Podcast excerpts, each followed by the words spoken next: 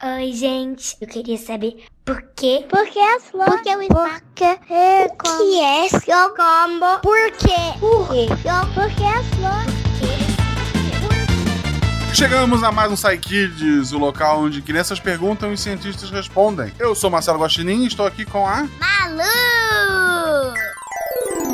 Sai, kids, porque sim não é a resposta.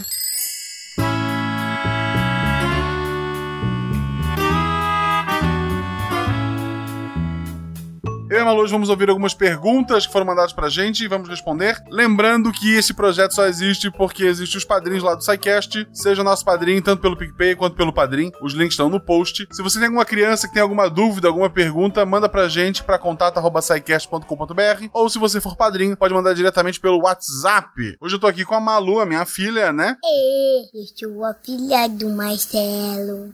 E a gente vai aqui então ouvir algumas perguntas. É, vamos sim. A primeira pergunta é do Eduardo, de 6 anos. Ele pergunta: Oi, meu nome é Eduardo, eu tenho seis anos, eu moro em Mogi das Cruzes e o que eu queria saber é por que o sapo faz aquele barulho irritante? Você sabe como é que o sapo faz barulho? Eu sei. O barulho que o sapo faz. Faz Rabbit, rabbit, Tá, mas, tá, mas por que. É, como ele faz esse barulho? rabbit, rabbit.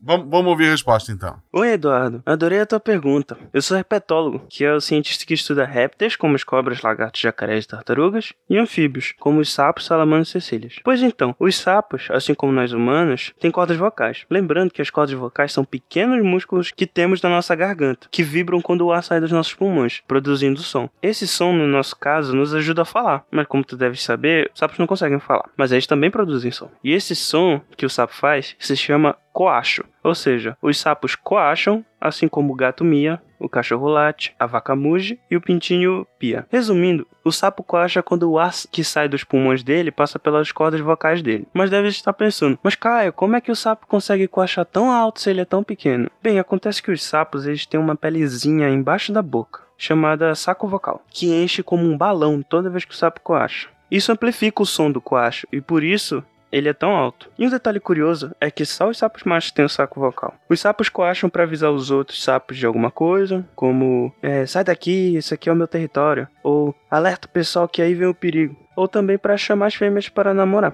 Na época do acasalamento. Inclusive, cada espécie de sapo tem um coacho único. Então muitos herpetólogos conseguem identificar a espécie do sapo só de ouvir ele coachar. Então toda vez que tu ouvires um ou algo assim, vai saber que tem um sapo macho por perto. Ah, o coacha não é o único barulho que o sapo faz. Quando eles estão com muito medo, ou quando algum predador chega perto do- dele, ele faz um barulho bem agudo, bem esquisito. Não parece nem barulho de sapo. Parece até que tá apertando aqueles bonequinhos que tem um. que faz assim um.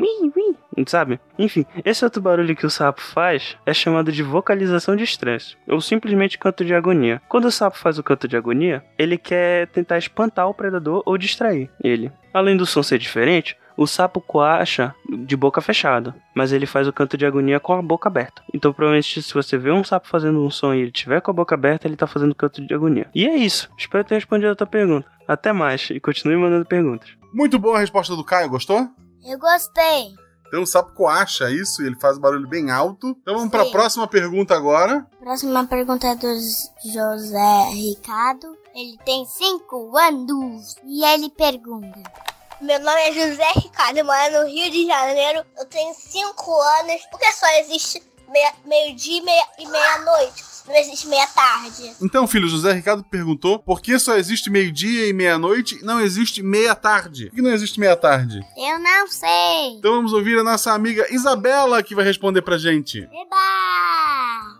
Oi, José Ricardo. Tudo bem? A sua pergunta tem a ver com uma coisa muito importante, que foi pensada pelos humanos há muito tempo atrás, mas que é importante na nossa vida até hoje, que é como as pessoas contam o tempo. Como você sabe que horas você tem que ir para a escola? Ou a hora que você tem que dormir? Ou melhor ainda, que horas começa o seu programa de TV favorito? Hoje a gente só consegue saber essa hora certinha porque em algum momento as pessoas pegaram o tempo e dividiram ele para deixar tudo um pouco mais fácil. Primeiro dividiram o tempo em dias e depois eles foram quebrando o dia em pedacinhos menores, que hoje nós conhecemos como as horas. Mas antes das horas do relógio, como a gente conhece hoje, as pessoas pensavam o dia como se houvessem duas grandes partes: uma com luz que a gente conhece como dia, e uma sem luz, que a gente conhece como a noite. E por isso elas precisavam marcar certas partes desses dois grandes pedaços para conseguir organizar tudo. Mas é uma opção muito óbvia seria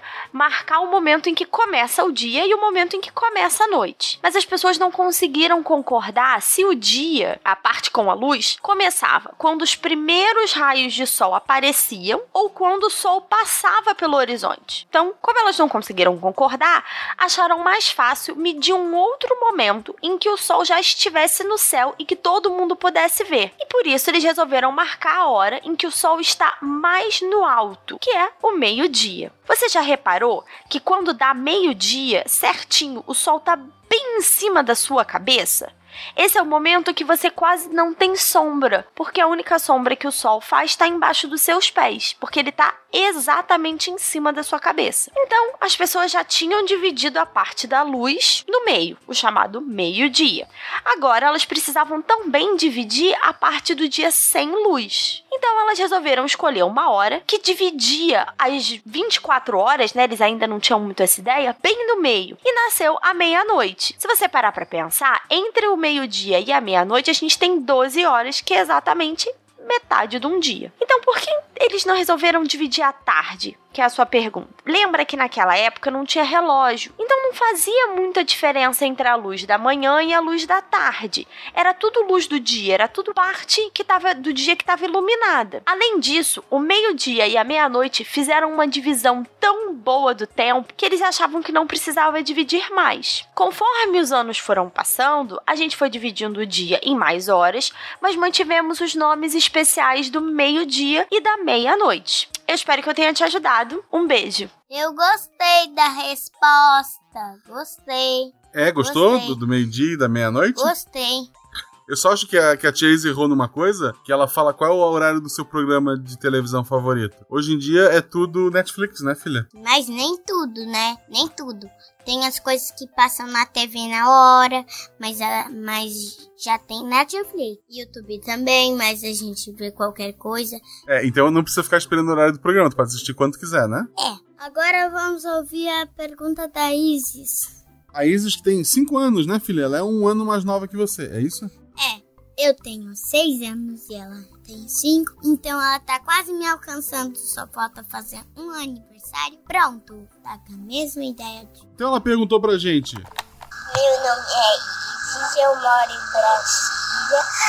E a minha. Eu tenho 5 anos. A minha pergunta é: Como que as ondas do mar se constroem? Tchau, beijo. como que as ondas do mar se constroem? Como é que, o que, que faz as ondas, filha? Você sabe? a água. Não, mas o que, que empurra a água pra fazer a onda? Já não sei mais. Tem uma, às vezes que aparecem um, uns barcos assim tal. Daí eles empurram ondas grandonas. Daí é assim que fazem as ondas desses barcos. Tem que tomar cuidado quando ir pro fundo e tiver barco. Tá bom, mas deve ter algum outro motivo além de barcos? Então vamos ouvir o nosso amigo Felipe que vai explicar pra gente. Oi Isis, tudo bem? Eu sou Felipe e hoje eu vou responder a sua pergunta sobre a formação das ondas do mar. Vamos lá. A maioria das ondas são formadas pelo vento. O vento bate na superfície da água e a empurra.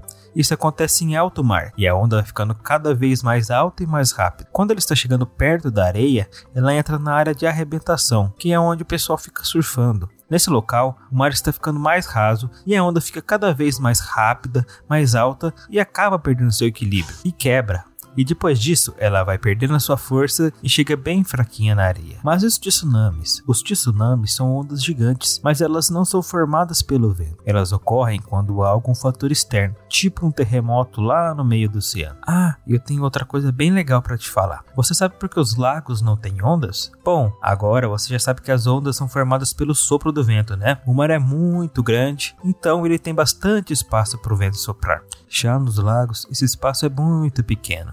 Então o vento não consegue soprar para fazer uma onda. É isso aí, um abraço e até a próxima. Ah, filha, viu? Então a onda do mar é feita pelo vento. O vento empurra a água e levanta as ondas. Você sabia disso? Não. Você gostou da resposta? Gostei. Você gostou de participar do programa de hoje? Gostei, eu quero mais. Então, se você quer mais Malu aqui no SciKids, deixa nos comentários que eu trago ela mais vezes. Não esqueça de apoiar esse projeto. Se você tem alguma criança, tem alguma pergunta, manda pra gente. A gente tem cientistas para responder as crianças aqui. E quem sabe a Malu também pode fazer as perguntas dela. Malu, você tem alguma pergunta pra fazer pros cientistas? Hum, por que, que o papel, quando ele molha na água, ele despedaça? Olha só, vamos deixar essa pro futuro. Porque o papel, quando ele molha na água, ele despedaça. Olha, muito bacana. Muito obrigado pela tua participação, Malu. Um beijo pra você, gente, e até o próximo programa. Não acaba. Quer mais eu? É só deixar o like. Ou se não dá, só escrever que quer. Pronto, ok? Google.